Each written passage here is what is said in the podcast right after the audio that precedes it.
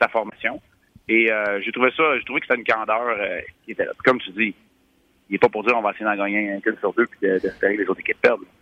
Oui, puis tu sais, il n'y avait pas de place pour dire le mot try, là. Tu sais, c'était pas on va essayer. Non, c'était on va Moi, adoré ça. J'ai même dit à la radio, ça, ça doit être le message qui est véhiculé et avec raison dans l'entourage de l'équipe. Exact. Oh, ouais. Puis c'est l'approche qu'il faut que tu aies. Et tu peux pas gagner les deux matchs si tu gagnes pas le premier. Tu ne pas gagner tes trois matchs, tu ne battais pas le Lightning. Alors, c'est un match à la fois. Le Canadien le fait C'est pour ça que je te dis que c'est important et c'est un défi de vivre dans le moment présent. C'est clair. OK, je vais te parler un peu de stratégie de hockey. Euh, le Canadien rentre en zone adverse avec beaucoup de vitesse. C'est ce que je jasais avec Luc euh, mardi puis mercredi. Euh, on essaie de ralentir le gars qui a la rondelle, souvent en provoquant le hors-jeu. Puis au lieu de ça, on passe la rondelle à travers les patins du défenseur qui est devant nous. Puis le joueur qui est à l'aile